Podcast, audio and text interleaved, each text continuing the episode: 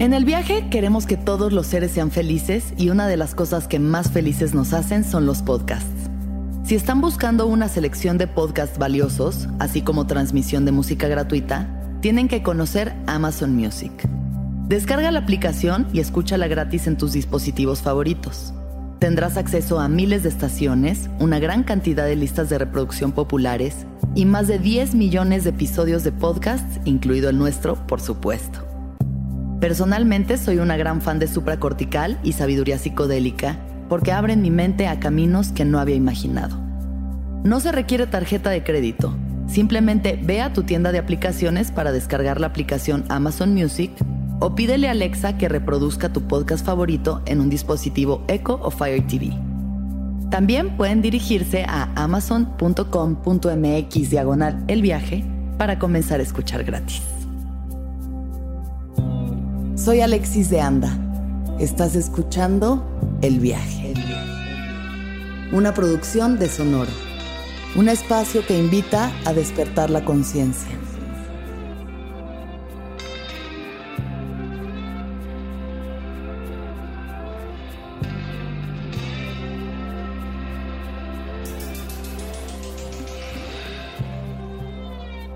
Hola, yo soy actriz, me gusta leer y ver películas. y este. Así es. Está perfecto, está perfecto. Lucía, hola, ¿cómo estás? Bienvenida al viaje. Muchas gracias, Alexis. Estoy bien, ¿tú cómo estás? Yo estoy muy bien, estoy muy contenta de tenerte aquí, aunque sea a través de la pantalla de la laptop, porque, pues bueno, cuestiones que están más allá de lo... ¿Qué más querría que tenerte aquí enfrente, poder ver tus ojos brillar, sentir tu energía, oh. olerte respetuosamente y consensuadamente? Me encantaría poder hacerlo, pero bueno, estamos aquí a distancia y esto es más que suficiente. Ni modo. A ver, Lucía, vamos a empezar entonces con este viaje. La primera pregunta es, ¿qué es lo que más te gustaba hacer cuando tenías siete años de edad? Santo Jesús. Este, mm, cuando tenía siete años de edad, pues fíjate que, fíjate que tengo dos primos este, con los que crecí en mi infancia. Eh, un primo y una prima. Primes, entonces, ¿no? Y me acuerdo que, que como que disfrutaba un buen jugar con, con ellos, pero como que si me tocaba estar con mi primo, este, jugábamos como a las espadas y a las luchas y, y a los Batmans y como cosas entre comillas, de niños. Sí, sí. Y cuando estaba con mi prima, jugaba como a los peluches y a, la, y a las cosas como más de niñas, entre comillas. De niñas.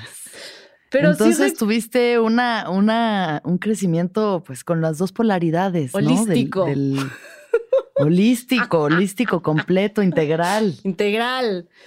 ¿Qué crees que eso haya, haya hecho en ti? ¿Cómo crees que te haya marcado el, haber tenido este dos estos dos tipos de interacciones que a veces pues no nos tocan a todos los niños? Claro. Sobre todo en los noventas. Puta, sí, tal cual.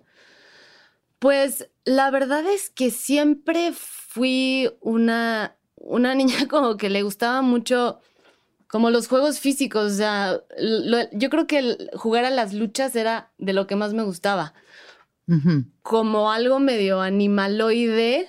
Este.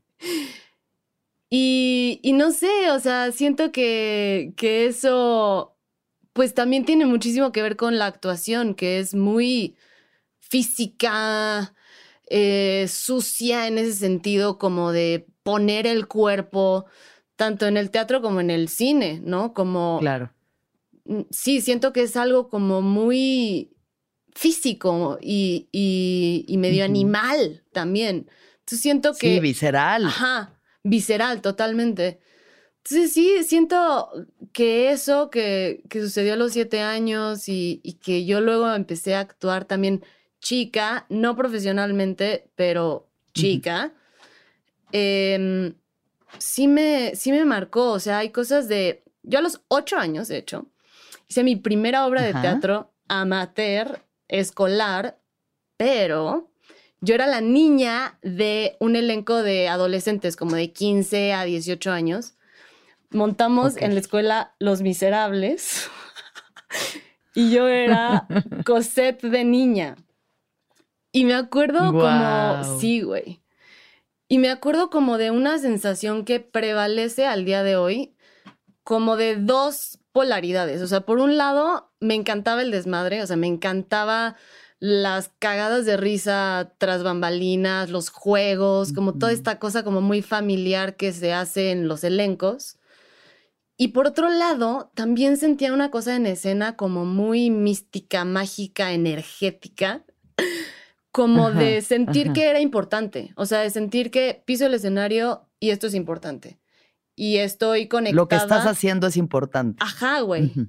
Loco Ujú, que a ujú. esa edad lo sintiera, pero lo sentía como como esta cosa de pues güey, no voy sola, estoy conectando con mis compañeros de escena, con el público, como como el manejo de todas esas energías, lo sentía.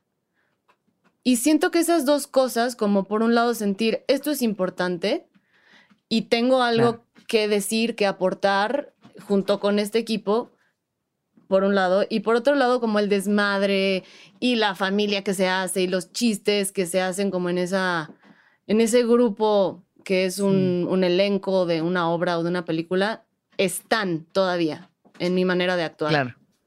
Qué chido. Sí. ¿Y entonces crees que igual a los ocho años recibiste tu llamado, tu vocación a lo que querías dedicarte? Pues, güey, de alguna manera. Se me pone chinita la piel. eh. De alguna manera sí. Aunque me tardé en aceptarlo, porque, pues, de adolescente yo así como que decía, no, voy a estudiar literatura y filosofía.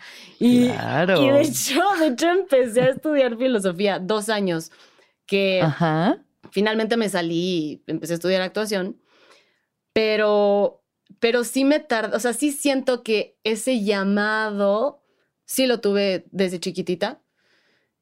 Y estuve en un par de cortos del CCC a los 11 años. Y esa, de hecho, fue mi puerta a la primera película que protagonicé, que fue en el 2012. O sea, de alguna manera Sí. mi mm, actriz amateur eh, de niña, pues sí se vincula un chingo con la actriz que, que soy ahora. Exacto, ya madura, curtida. Madura, curtida. Prim- primera actriz. Primera actriz, profunda. Oye, Lucía, qué chido. Qué chido, la verdad es que también eso, ¿sabes? Me parece bien interesante cuando hay estos momentos que se unen en el- a través del tiempo. O sea, alguien que te vio en un corto cuando tú tenías 11 años, te vuelve a contratar a los 20, ¿no?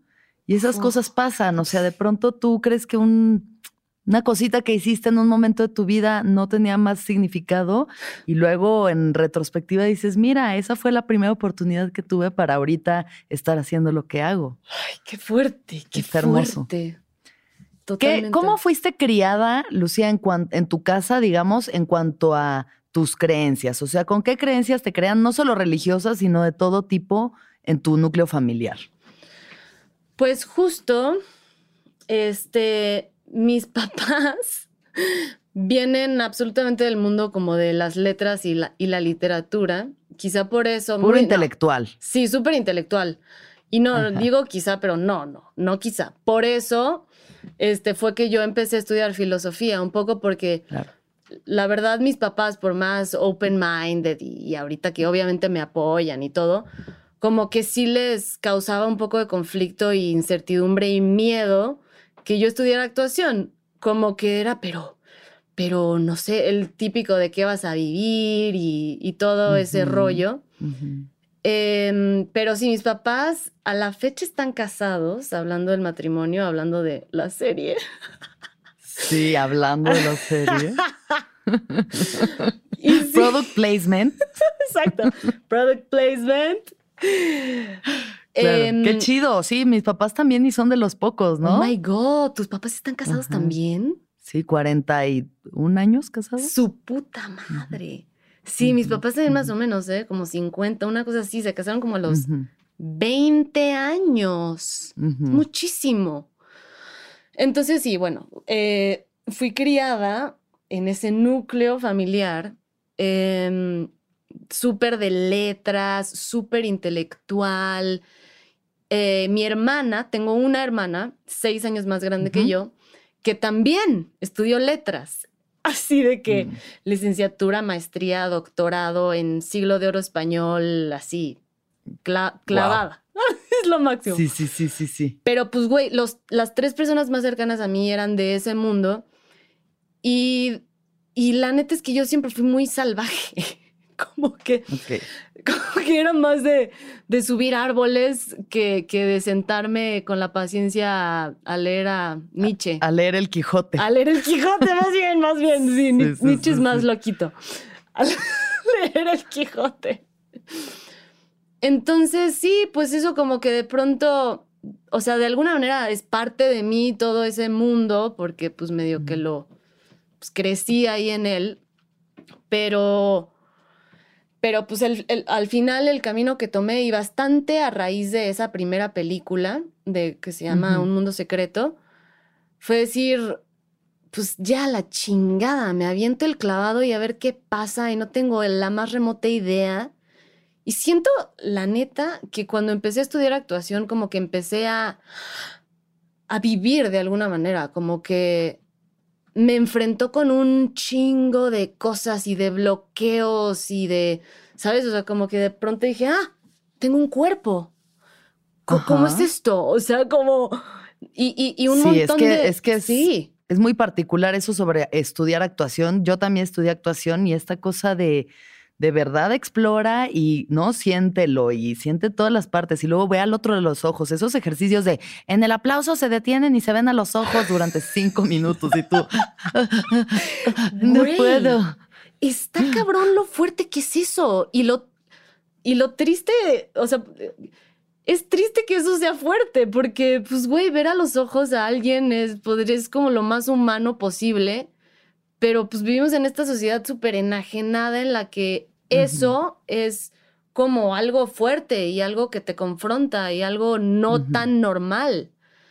Y también en ese sentido, güey, o sea, como que esto de ver a los ojos y como es muy loco en la actuación y es increíble cómo tú en tu vida puedes tener eso, tus papás, tus hermanos, tus amigas de la prepa, si quieres, y a veces puedes conocer muchísimo más profundamente a un compañero actor en un ejercicio que a gente que conoces hace mil años. Porque, pues, juegas desde un lugar como, pues, súper vulnerable y súper abierto y súper profundo. Y eso me encanta, güey, como de la actuación, como que luego se generan amistades y vínculos súper poderosos en muy poco tiempo.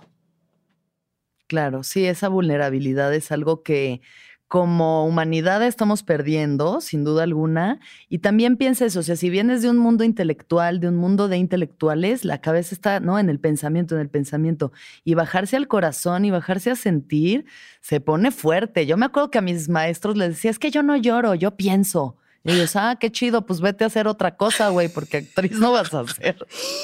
No, ¿No? Entonces, esa vulnerabilidad contigo mismo, de, de, sentir, de confrontarte, de confrontar lo que sientes, tus, de pronto los, las pulsiones más bajas, ¿no? Todo esto que te dicen, no, no, no. O sea, la sociedad te dice, tú no debes de ser violento, tú no debes de confrontar, tú no debes de ser sensual, sexual, y pues en la actuación te hacen aflorar todas esas cosas, ¿no? Güey, me encanta esto que dices Qué loco que, te pasó un poco, o sea, lo mismo, porque a mí me pasó eso también. Yo no podía llorar. Yo no podía llorar. O sea, yo no me podía vulnerar porque estaba en la cabeza. Y me acuerdo una vez que nos pidieron hacer cosa rarísima en actuación, pero nos pidieron hacer un ensayo sobre el training del actor, ¿no? Y yo, bueno, sacando mi pluma de filósofa así de, citando así nota al pie, no sé qué, como dice tal persona, ¿no? Súper acá. Me acuerdo que el maestro lo leyó y me dijo como de, chido, güey. O sea, sí, está muy padre lo que piensas, pero tu cabeza está 100% desvinculada de tu cuerpo. Y yo, suéltame. Es un proceso heavy, muy, muy intenso. Tal cual. es, otra cosa. Las ideas que, que, el cuerpo, que la sensualidad, el corazón, los miedos, el enojo. Y puta. Sí. Te abre un mundo eso. Maravilloso. Te abre un mundo, un mundo de posibilidades y de probabilidades que todo el mundo debería de darse el, como que yo siempre he pensado que si todo el mundo estudiara actuación estaríamos, eh, no sé, en otro lugar, ¿sabes? Tal vez no habría COVID.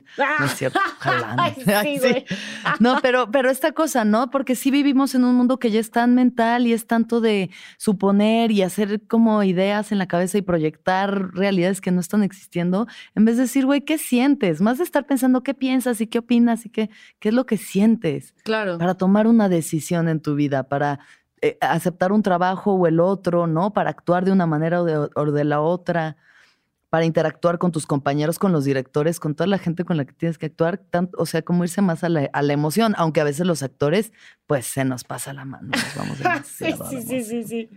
Total. Lucía, cuéntame un poquito de tu carrera. Una vez que ya decides estudiar actuación, empiezas a estudiar y qué pasa.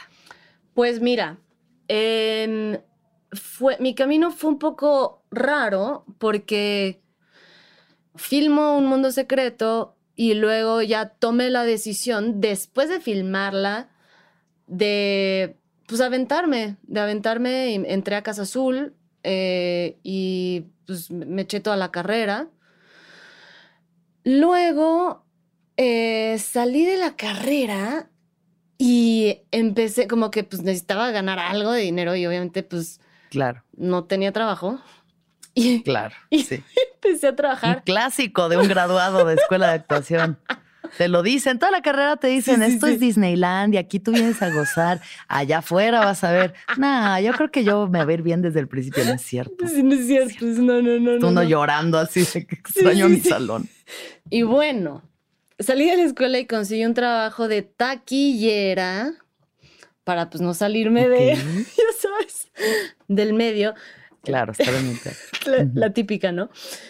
Como, bueno, conseguí un trabajo de taquillera en el entonces teatro El Bicho, que era un teatro que estaba en la Condesa, en la Roma, en la Roma. En la Roma. Claro. Sí. Eh, de Úrsula Pruneda. Úrsula Pruneda era como parte de, como de la, de la gente de este teatro. Entonces estuve ahí un rato y en un momento Úrsula me dijo, eh, oye, pues me caes bien, eh, me das buena onda, ¿quieres este, asistirme casting en, este, justo en comerciales? O sea, ella era directora de casting en comerciales. Y yo así, obvio, obvio, sí, lo que sea, lo que sea.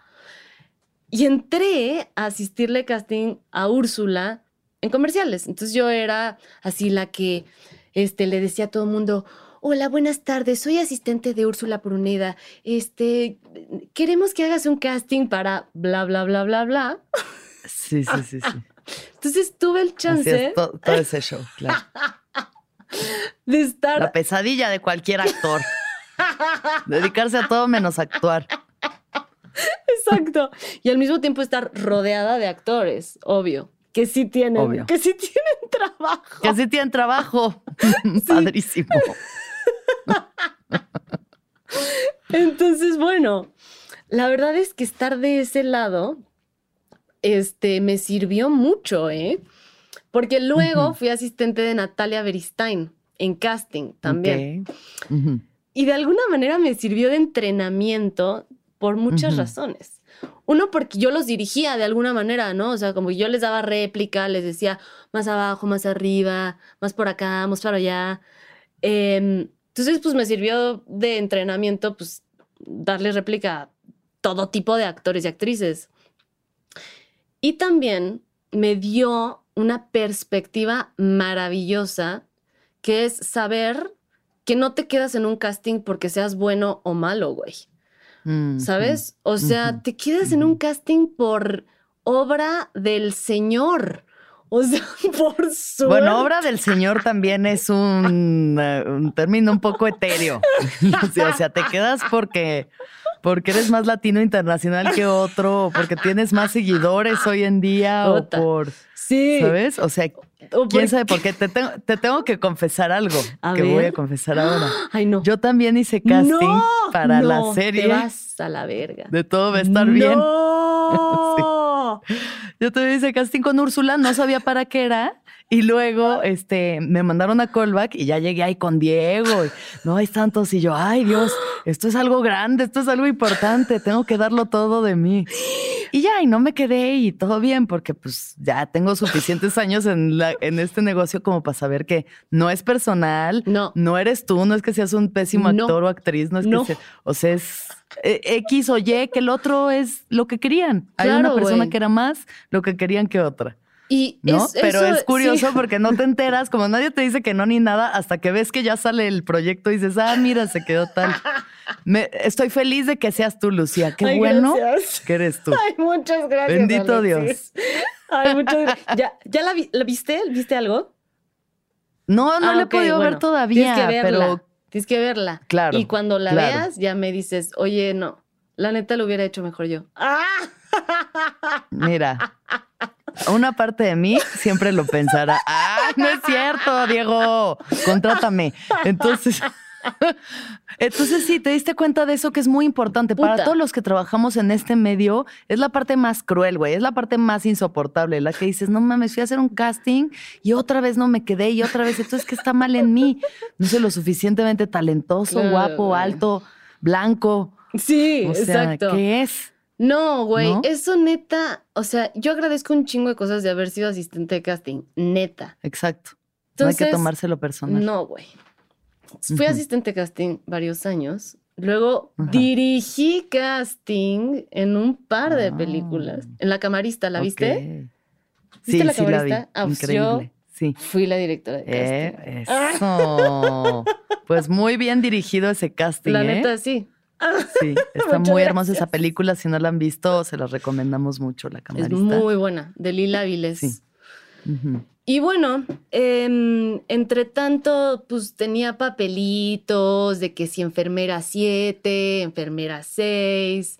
Y eh, de hecho, con, con, eh, con un director que se llamaba Tan Silva, que, güey, él es lo máximo.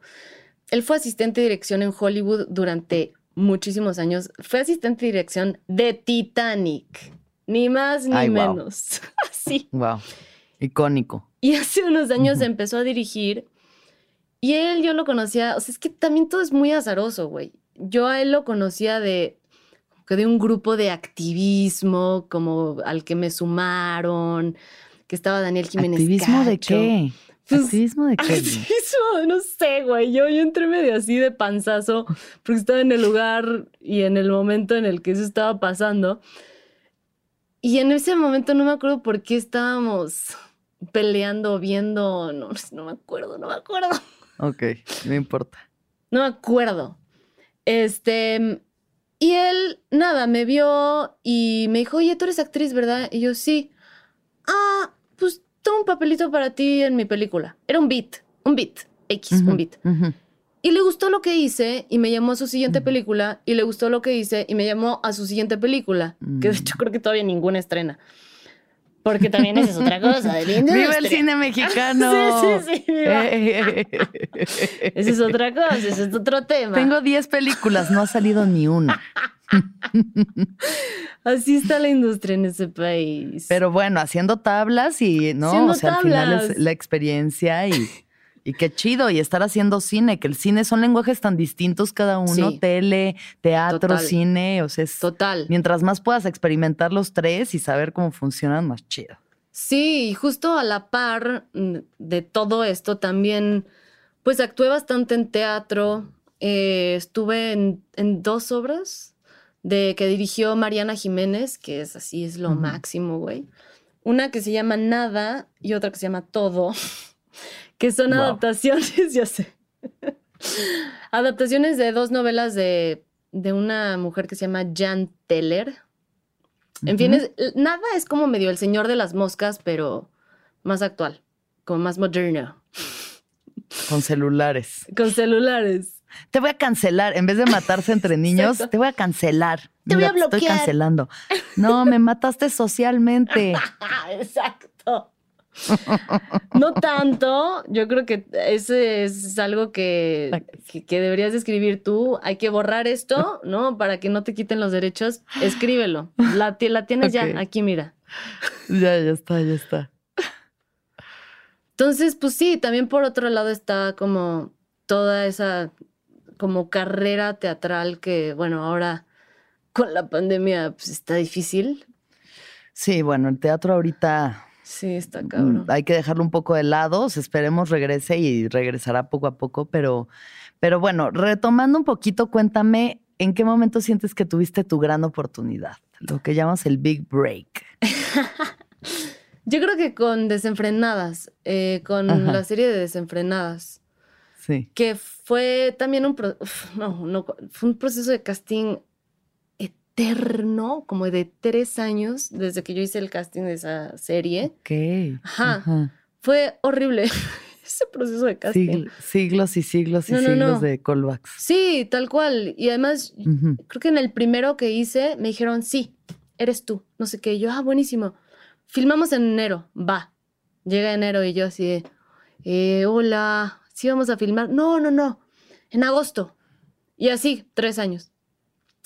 Pero bueno, Y tú ya con canas, ya Yo no ya- tan desenfrenada, ya un Exacto, poco, exacto, un yo poco ya más frenada, ya, sí. ya ca- Exacto. con pata de gallo, ya bien no, cansada no. de que, uh, soy una chavita. sí. Y así me hice un, así un estiramiento. Mira, espero que no se vea mucho. Ah, sí. Te ves radiante, te ves de 14. Ay, gracias. Increíble. 14, por favor. 14. Bueno, entonces, ¿qué tal fue la experiencia haciendo desenfrenadas? Que ya tuvimos, te digo, a Coti la semana pasada en el, en el podcast y, pues también nos contó su experiencia y la neta, y a Tessa, que es lo máximo, Sí. o sea, es un equipo muy chido, la verdad, de Sí. morras bien, Sí. bien padres. Sí, ¿Cómo fue neta. para ti? Güey, pues fue, fue increíble, fue de huevos justo como el equipo de actrices que se armó fue como de ensueño. Eh. Armamos como una complicidad súper especial y súper poderosa. O sea, las, las cuatro estábamos en un camper así como de dos por dos y nunca hubo pedo. O sea, siento que es así Todo como... chido. Ajá, como no tan normal. Siempre hubo como una buena onda de parte de todas, Sí. como un chingo de generosidad también en el set, ¿sabes? O sea, como que no había nadie que decía como de esta es mi escena, quítense. Aquí tense perras Sí. básicas. Sí. ¿Crees que el feminismo ha ayudado a que el convivio entre mujeres y entre mujeres actrices sea distinto a como era antes? Yo creo que totalmente, sí. O sea, absolutamente. O sea, siento que, eh, que sí, que para empezar, como alzar la voz en, en movimientos tipo el Me Too, ¿no? Que ya fue hace varios años, como que fue la primera ola de eso. Sí. Em, no sé, y lo pongo como ejemplo, ¿no? Como que de pronto romper el silencio y, y decir cosas que estaban absolutamente silenciadas, que nadie hablaba de eso, Normalizadas. Normalizadas. normalizadas. y de pronto escuchar tu historia en boca de millones de mujeres, güey. Este, tener como, o sea, agarrar la fuerza, gracias a todas estas mujeres, para tú decir lo que a ti te ha pasado en la vida, siento que nos hermana para siempre. Y estoy Sí, hablando nada 100%. más de una faceta del feminismo y de, de un evento masivo, que en ese sentido las redes así benditas sean, porque eso ayudó Claro. a que eso fuera viral, ¿no? Pero sí siento que, que pues sí, están, o sea, que los tiempos están claramente cambiando, que, que pues al leer de feminismo eh, y, y eso, o sea, como tan, de sororidad también, como que hay algo, como medio un chip que, que es del patriarcado, que es como esto de la competitividad y quién es más chida y quién es más guapa y quién es más tal Solo hay un espacio para una mujer y se lo tienen que pelear entre todas. Claro, pues no. O sea, Cero. no, para nada. No, y menos en un proyecto como Desenfrenadas, que justo se trata de mujeres, ¿no? Y tu personaje, que es el más feminista, como el más, ¿no? Aguerrido, sí, súper sí. divertido. La verdad, Ay, a mí me encantó ay, lo que hiciste. Está muy, muy Qué divertida. chido.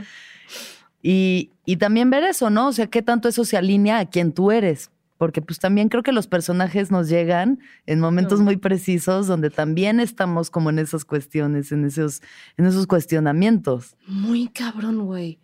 Otra vez la piel chinita, ¿eh? Pero es que es verdad. Es verdad. Sí. O sea, neta, sí me dan hasta ganas de llorar porque. Ay, porque estos dos personajes llegaron a mí en, en dos momentos como. Pues como súper particulares y es, es muy hermoso lo que te dan los personajes y personajes así. ¿Sabes? O sea, este.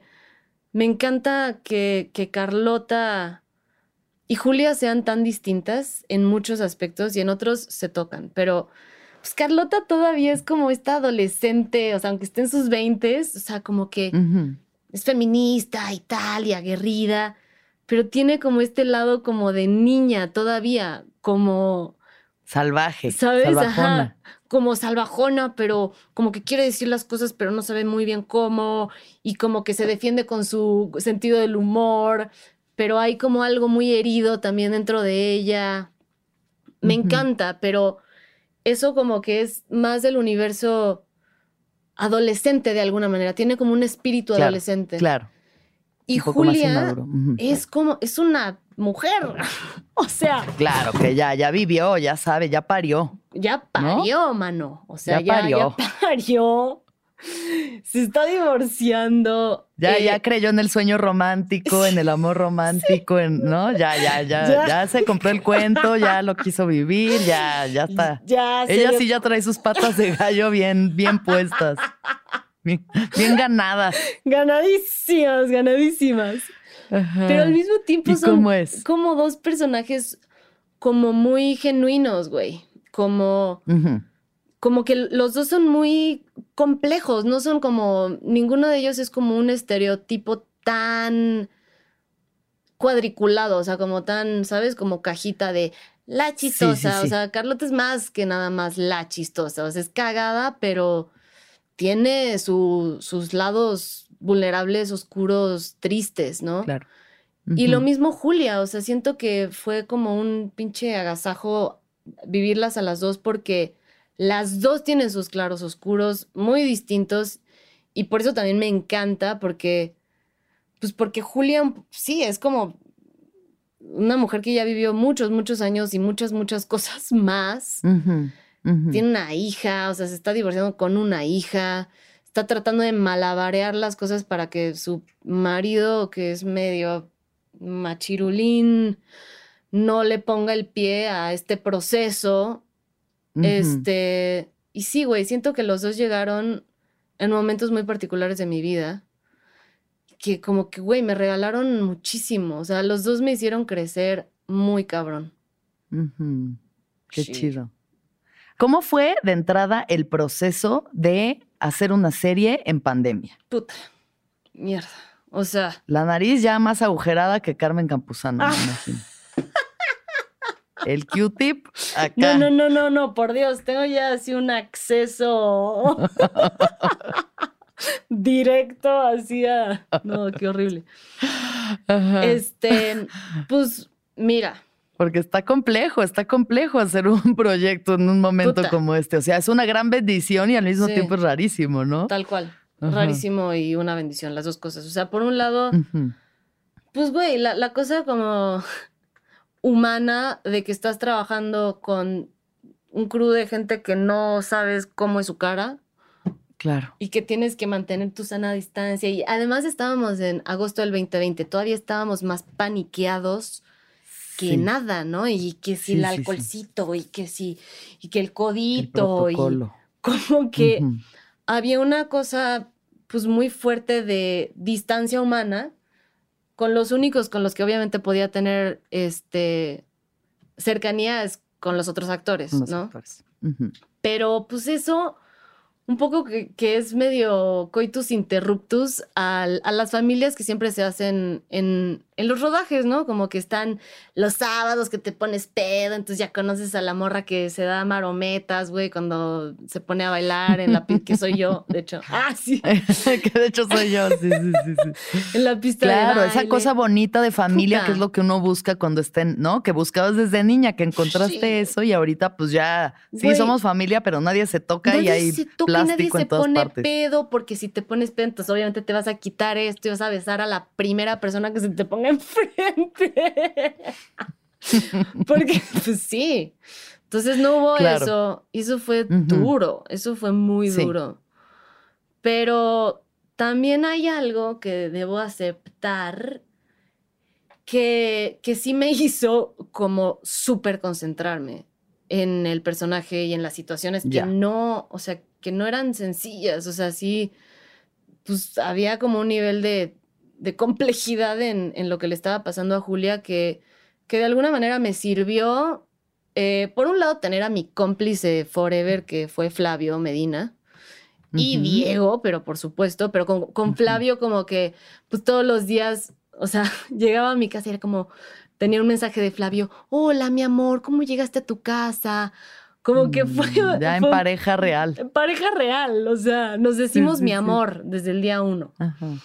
Ajá. Eso, esa complicidad fue también un regalo divino. Y fue desde el casting, ¿eh? O sea, en el casting, minuto uno ya nos estábamos besando. Este, minuto dos ya cimentándonos la madre con los dos ejercicios como de, primero son pareja, ahora ya se están separando. Pero hubo como una química de que casi, casi que nos conocíamos de otra vida, como Mm, chido. Y Ajá. entonces estuvimos ahí de la mano todo el proceso, cuidándonos, apoyándonos, siempre antes de filmar, casi todos los días bailábamos salsa. Mm, qué chido. Sí. Entonces, bueno, hubo algo, o sea, dentro de todo esto de que no nos podíamos acercar a nadie, con Flavio, o sea, eso como que se tradujo en un acercamiento uno al otro. muy fuerte con, con Flavio y eso fue hermoso, güey.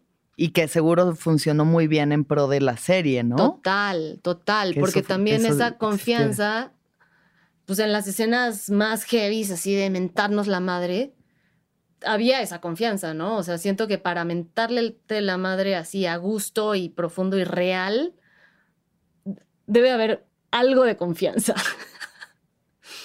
Sí, pues sí, para mentarse la madre a gusto, ¿No? más vale que haya confianza. Sí. No, a los extraños no sabe igual que Nah. alguien que sí tenga bagaje, Sí, bagaje claro. detrás. claro. Oye, Lucía, quiero preguntarte un par de cosas basándome en la ficción, en la serie. Ok. Eh, porque bueno, es eso, es una pareja que ya este, le echaron todas las ganas, lo intentaron mil, no jaló, como suele pasar para muchas personas, menos nuestros papás, al parecer. Eh, Ajá. ¿Cuál es tu relación con las relaciones? ¿Cómo ves tú eh, el amor? Las relaciones de pareja. Preguntón, de ¿eh? Qué más. preguntón. ¿sí? Ay, mana. Ay, mana. ¿Qué te, qué te voy a decir, mana?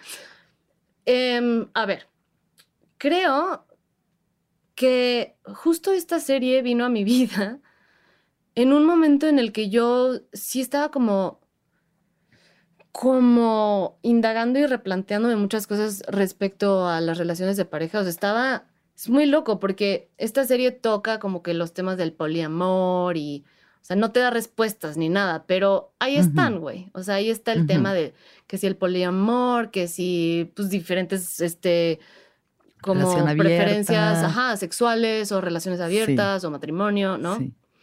Y yo justo venía como leyendo un montón sobre eso. O sea, hay un libro que es de los mejores que he leído en el último tiempo, que se llama El fin del amor, de Tamara Tenenbaum, que es una escritora argentina increíble, que justo habla de, o sea, como de la deconstrucción del amor romántico, pero también como de todos los claroscuros, no, ¿cuáles claroscuros? La, la gama de grises que hay entre estar casado o tener un novio o novia y, y todas esas, eh, todo eso que transitamos, nuestra generación por lo menos, pues de salir con alguien, o sea, ¿qué, ¿qué es salir con alguien?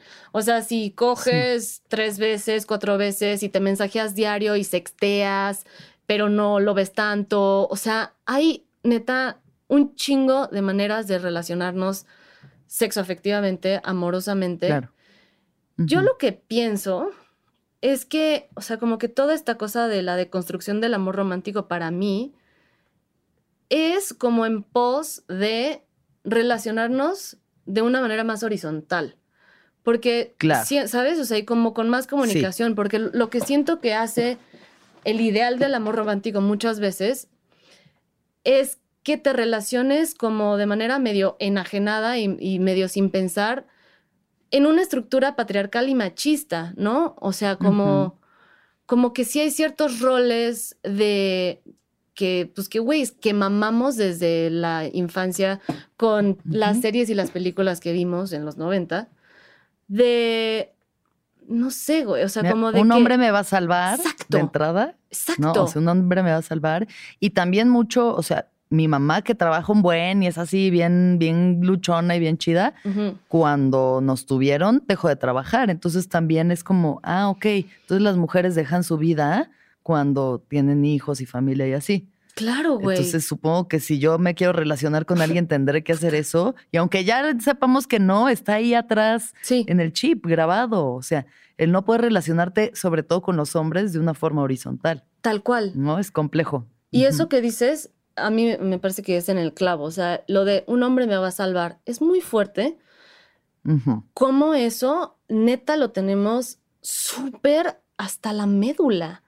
O Hasta sea, médula. incluso, o sea, güey, el feminismo es un camino que, o sea, que, que- que estamos, obviamente queremos, o sea, como llegar a este punto en el que no haya opresión, en el que haya equidad, pero es rocoso porque, pues, muchas cosas de estas las tenemos súper metidas, ¿no? Y, puta, ¿cuántas veces con amigas no es como de, ay, pero ¿qué me quiso decir con este mensaje? Es- ¿Ya sabes? Ay, no, ya. las sí. conversaciones que, que, Sí, que, sí, puta, tratas de descifrar y, y le das un chingo de peso cuando, justo en este libro de Tamara Tenenbaum, que es increíble, güey, hay una cosa que me, se me quedó cabrón, este, que era como que decía, ¿por qué insistimos tanto en que neta así la cúspide de la felicidad es tener una pareja que sea un hombre? Cuando quizá los mejores momentos de nuestra vida lo pasamos con amigas. ¿Sabes? Claro, sí. O sea, Sí. si tú piensas, güey, así cuáles son los momentos en los que más me he cagado de risa, en los que me siento más libre, no necesariamente es cuando estás en pareja, güey. A veces es cuando estás sola, viajando sola. A veces es cuando estás con unas amigas y un porro escuchando reggaetón. O sea, realmente si te fijas como en los hechos de tu vida, no, no, como que no empatan con, con el ideal que nos imponen. Sí, no, no giran alrededor de un güey para No, güey. Y está muy Ajá. cabrón la energía que luego ponemos en eso, en descifrar, pero ¿qué me quiso decir con este mensaje? Pero luego me mandó este, pero luego me dijo esto, como, ota, ¿para qué estar descifrando? O sea, como enigmas De un güey que literal está jugando FIFA y Tal cual, vez jalándosela. O sea, no mames, de verdad. no mames. Y Por- tú vamos a ver entonces el código da Vinci. Vamos aquí a descifrar este, estos emojis de fueguito y berenjenas que me mandó. Güey, como, No, pues wow. como el meme de la señora con los triangulitos. ¿Sabes? Sacando el... Claro, claro, sí. Sí, no ponerle tanto peso definitivamente si algo nos ha enseñado el feminismo y, y este momento tan raro que nos tocó vivir es vive tu vida para ti. Sé feliz tú. No Y ya lo demás, quién sabe. ¿Qué opinas tú del matrimonio, Lucía? Pues la neta, para mí en lo personal, no, pues no sé, ahorita no es como una meta, o sea, como que no, no lo es. No porque no quiera, no desee una, una relación comprometida y chida, pero no sé, a mí como que eso de, pues del papelito y el juntos para siempre, como que siento que sería más como una carga para mí, como de verga. Este, voy a estar con esta persona para siempre. O sea, siento que para mí Sí. no sé, O sea, no sé, no, no. No es para ti. No. No en este momento. No en este Sí. momento, la neta. Sí. Y luego, ¿sabes qué siento, güey? O sea, como veo parejas que llevan mucho tiempo y hay parejas que, increíble, que todo bien, que hay comunicación, que hay juego, que todo bien, pero otras que, bueno, esta serie cuando la veas, está muy chido algo, que es como la manera en la que están expuestos los micromachismos de el personaje de Rui.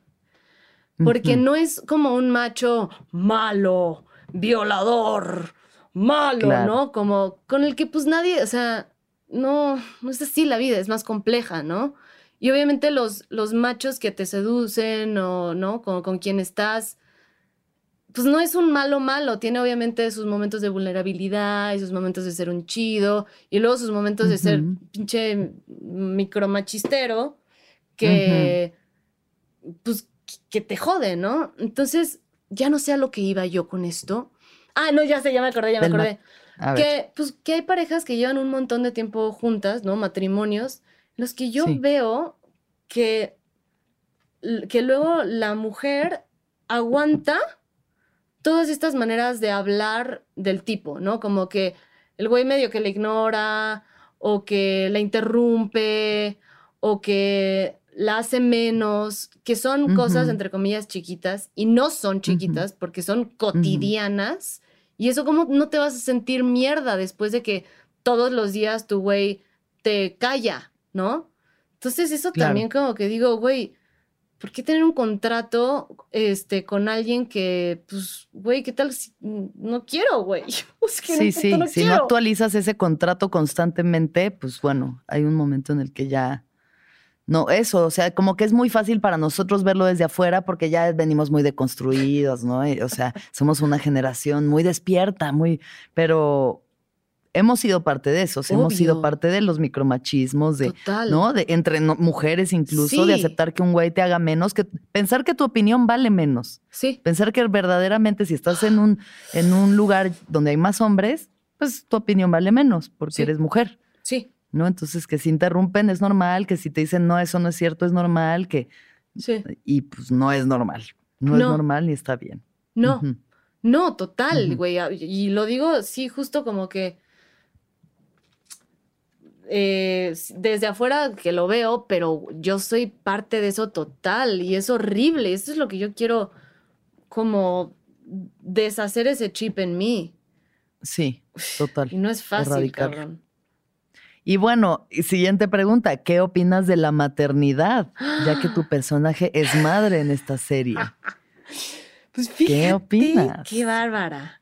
Fíjate que antes de esta serie como que no había pensado ni siquiera como en la posibilidad, en- o sea, no había pensado en esa posibilidad. Y de hecho cuando supe que, la, que, la- que el personaje era madre dije, uy, no, no, ya fue, ya, no me lo van a dar. Este, y, y tenía yo como una cosa con las niñas, como que me daban medio miedo. Como que decía, pero ¿cómo te relacionas con estos seres? O sea, ¿cómo les hablas, no? Como Sí. que me daba, como, no sé, miedo.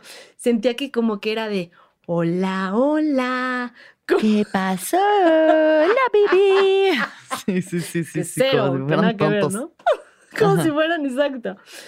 No, Sí. y la neta es que mi relación con Isabela, que es mi hija, en, la, en la serie, como que me abrió un portal, o sea, no necesariamente a querer ser madre, pero por lo menos a relacionarme de una manera chida y no así como Sí, no de la falsa y de, exacto, con, con los niños, o sea, hicimos una relación increíble, o sea, creo que es a la persona que más he visto después de la serie, a Isabela. La invito a mi Ay, casa, así jugamos, hacemos cerámica, o sea, Ay, qué bonitas, a huevo. Sí, los niños son lo son máximo, lo o sea que de que aprendes mucho de estar, ¿no? Conviviendo con estos seres que todavía no tienen la programación acá tan instalada. Exacto. Son muy auténticos, Ay, sus, sus sí. ideas, ¿no? Su esencia es así a flor de piel. Y nosotros que ya estamos todos así enjauladísimos, es como, güey, Sí, sí. Sí, es muy interesante hablar con, con niñas como si fueran adultos, ¿sabes? Claro. O sea, personas as- sintientes, pensantes, diles las cosas como son, no se van a mal viajar. O sea, Claro. no, que no oiga el, que no oiga el niño, porque, Sí. ay, ya, ya, fumamos marihuana todos aquí. Sí, exacto, exacto. Y eso fue como de lo, de lo que más aprendí, como desde, desde el principio, porque antes yo así leyendo sobre maternidad, hablando con mis amigas madres jóvenes, ¿no? Porque pues obviamente Sí. Julia es una madre joven. Claro. Eh, y era eso, como de, güey, no le hables como si fuera tonto, no le hables como si fuera tonta, es una persona increíble, es mucho más chida que tú seguramente. Entonces, pues siempre me relacioné con Isabela desde ese lugar, como de, güey, es una persona, y es real, o sea, es una De persona... horizontalidad. Horizontalidad, mano. Horizontalidad, esa es la palabra de hoy, Tal horizontalidad. cual, es la Ah, super palabra de hoy y mañana. Ay, huevo. Y no, y la amo. Y es una, es brillante, es súper chistosa, tiene un sentido del humor así súper como ácido. Lo máximo esa niña. Y como que me abrió ahí un portal increíble y ahora soy fan de los niños y las niñas. Y les niñas. Súper. Sí. Increíble. Buenísimo. Oye, Sí. ya un- otra pregunta de chismecito, pues nada más porque no puedo evitar no hacer, hacer esta pregunta, sé pero vas a hacer. ¿qué tal trabajar con Diego Luna Ya como sé. director? Sí sabía que era esa pregunta. No, la neta, Pues claro. increíble. O sea, y lo digo realmente desde el corazón. Increíble. La verdad es que desde el casting, como que dije, órale, este güey es súper listo, súper sensible, súper chido, súper horizontal. Yeah, horizontalidad por doquier. y así fue todo, Sí. como que Sí. siempre em, como que este es su bebé. O sea, este proyecto es, es su creación y siento que Sí. se vulnera en un montón de aspectos porque realmente toca temas así que dices, qué bárbaro, ¿cómo te aventaste, Sí, y mano?" muy de su vida, ¿no? También, o sea, muy de su- desde su experiencia. Claro, este... Pero tocar estos temas, o sea, como de, pues, de los machismos cotidianos, de un divorcio, de una pareja como de la Ciudad de México en el 2020. O sea, esto es literalmente está ubicado en el 2020. Entonces, este, nada, bueno, todo esto para decir que, que siento que todo este, esta serie la hizo con muchísima conciencia, con muchísima meticulosidad eh, en todo, o sea, en todos los aspectos, pero a mí lo que me respecta es como, como actriz, era súper meticuloso en todo, o sea, por un lado me daba muchísima libertad de yo proponer, pero por otro también decía como de, eh, no, este, no. Eh, si dices esta palabra o si lo dices en este tono, estamos diciendo otra cosa. O sea, Ok. ¿sabes? O sea, era como, y eso a mí me daba cuidado, una sí. paz absoluta, porque entonces como que me sentía en la confianza de proponer y de que si él veía que yo me estaba saliendo el guacal, me iba a regresar, ¿no? Súper, sí. como que eso, como una confianza también. Y eso, o sea, como esa confianza de saber que él sabía lo que quería, me hizo como explorar como profundidades actorales que la neta nunca había Mm. explorado, güey, porque me sentía como protegida de alguna manera. Claro, sí. Sí. Sí. Ay, máximo, qué chido, Ay, sí, lo Lucía. Me da tanto gusto. Voy a ver la serie con mucha emoción. Más Y vale. este, y por favor, aquí, ahora sí haz el comercial, porque aquí es el momento del Oh product God. placement. Ok. Bueno, eh... espérate. Bien mal hecho. Para Todo haber hecho tantos castings de comerciales, lo estás haciendo cállate, fatal. cállate. A ver, y cinco, amigos. cuatro, tres, dos. No me ¿Por qué? ¿Por qué? Ok. Bueno, gente de este mundo, de este país, eh, de Latinoamérica y el mundo, por favor, los invito, las invito, les invito a que vean la serie Todo va a estar bien, que se estrena el 20 de agosto de este año 2021. Por favor, Sintonicen. Wow, wow, parece que estabas vendiendo sartenes como en los setentas o algo así, una voz. Me encantó ese comercial, gracias. Es, es el mejor, el, el mejor y único comercial que has hecho en el viaje.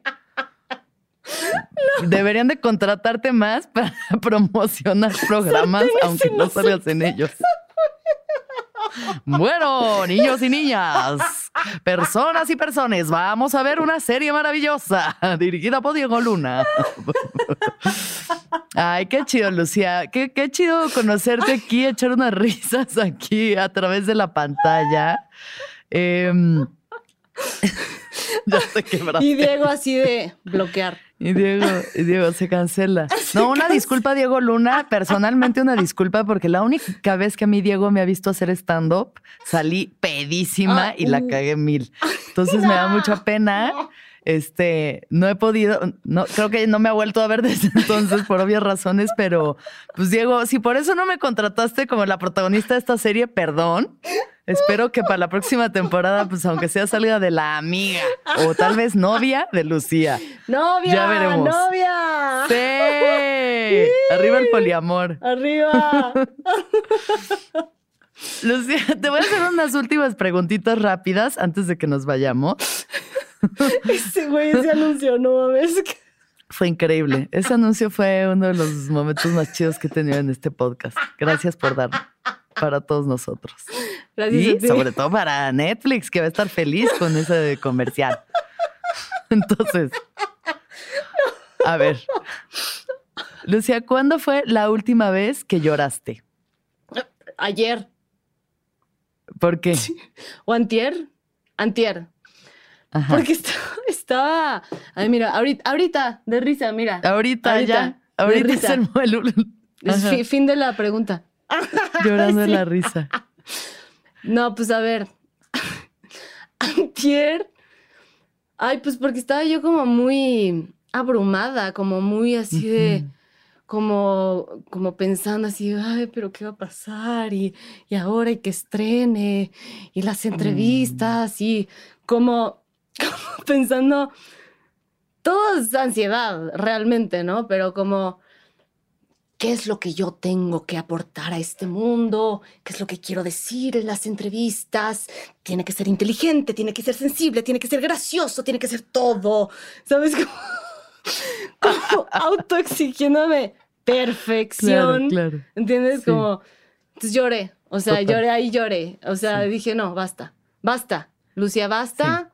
No te exijas, basta. Sé quién eres, eres maravillosa. O sea, ¿qué más va a querer la gente que esto que estamos viendo en este momento? ¿Qué más que esto? Esto es perfecto, Ay, no, ¿Así? te amo, güey. Perfecta. Pero sí me así 100, estaba 10 yo de así. 10, 5 estrellas. 10 de 10. 10 de 10. Sí, pero bueno, claro, es que esto es algo ya muy grande, o sea, es muy fuerte, ¿no? Claro. Protagonizar esta serie con todo el peso que hay detrás, Ay, no, con, con los espectaculares en la calle Eso, y los comerciales eso. y la rueda de prensa no, y, basta, y qué me voy a poner para el Zoom. Claro, claro. Que me voy a poner para el Zoom. Mira, brillitos me puse.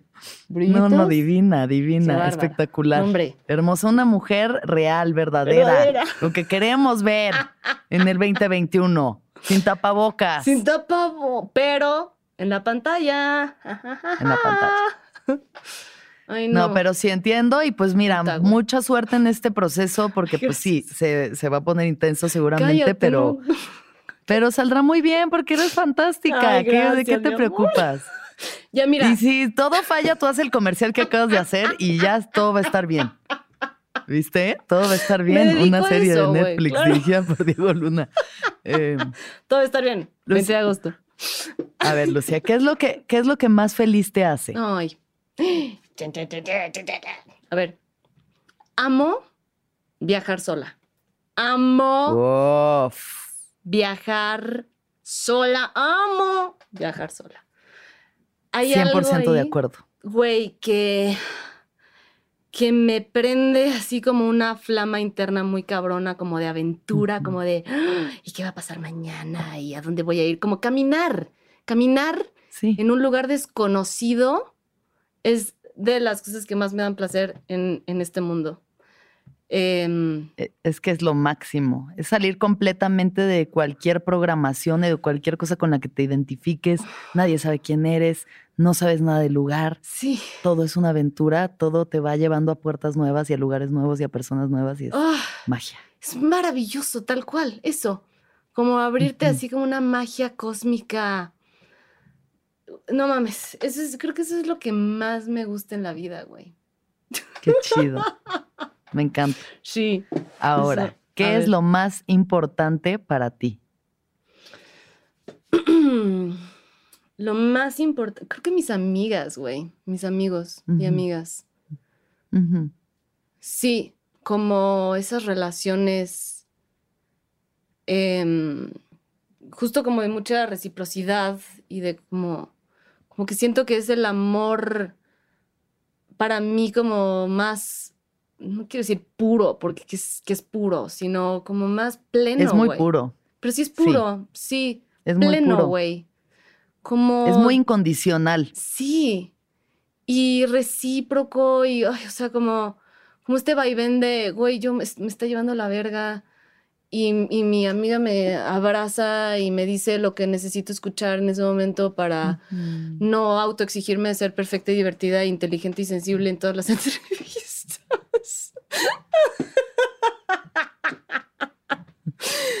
Y, cuando, y, y también el placer de Mm. cuando mi amiga está pasando por un momento de la verga, yo ser esa persona, güey. Ujú. Como que esa reciprocidad y ese amor como que cada vez es más grande, siento. Eso creo que es lo más importante. Divino, me encanta. Sí, la amistad es el Sí. tesoro máximo. El tesoro máximo. Y finalmente, Lucía, ¿qué piensas de la muerte? Ya sé, se puso dark, ya sé. Chan, chan, chan, chan. A ver. Mm, así, mm. Pensándolo, estoy pensando. A ver, güey, siento que la muerte, que en los momentos en los que ha habido, mm, sí, como muerte cercana a mí,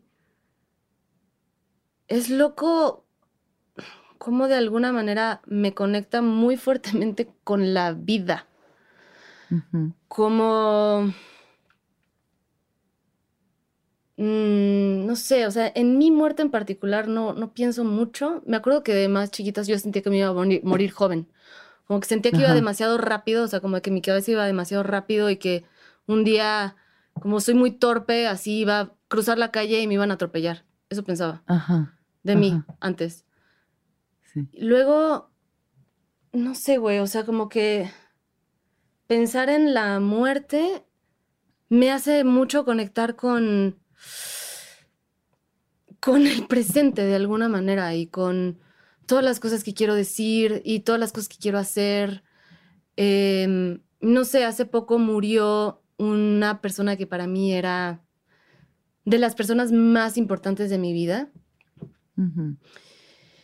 Y de alguna manera, o sea, puede sonar neta súper trillado, pero no sé, cabrón.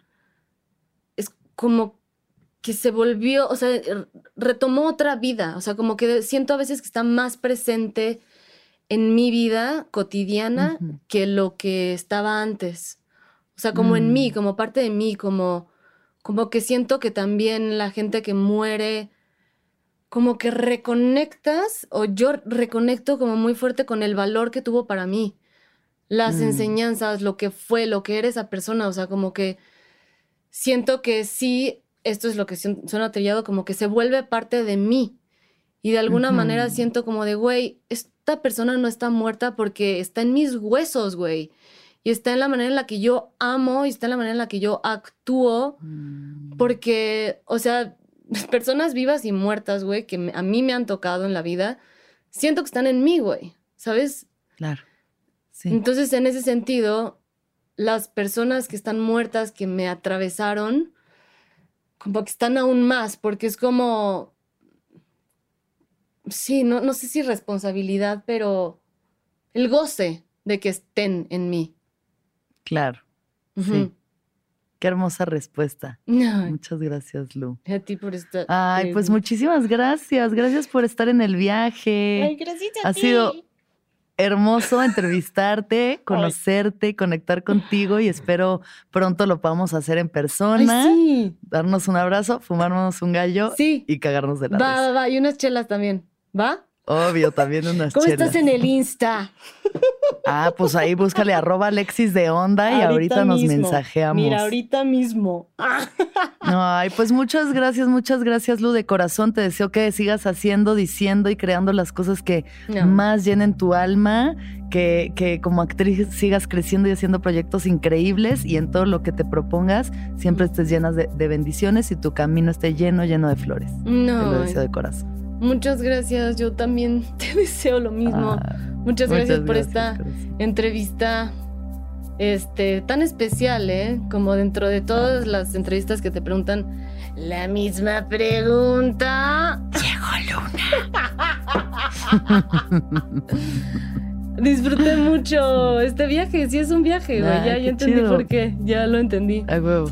Y qué chido Qué chido, Lu. conocerte a- a, través de la pantalla. Y ahí, no, ahí quedamos para, para el gallo y las chelas, ¿va? Ahí quedamos, ahí quedamos para cotorrear. Todos los demás, sigan a Lu, vean, todo va a estar bien en Netflix y que todos los seres sean amigos. felices, que todos los seres sean felices, que todos los seres sean felices. ¡Eso! Maravilla. ¿Escuchaste el viaje? Suscríbete en Spotify, Apple o donde estés escuchando este programa. Ahí encontrarás todas mis charlas pasadas y las futuras.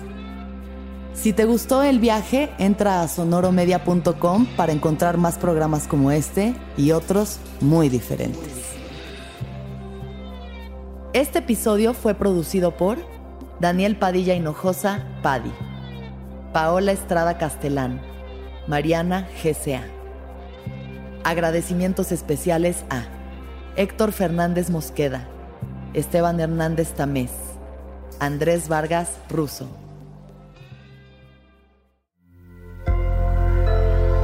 Sonoro.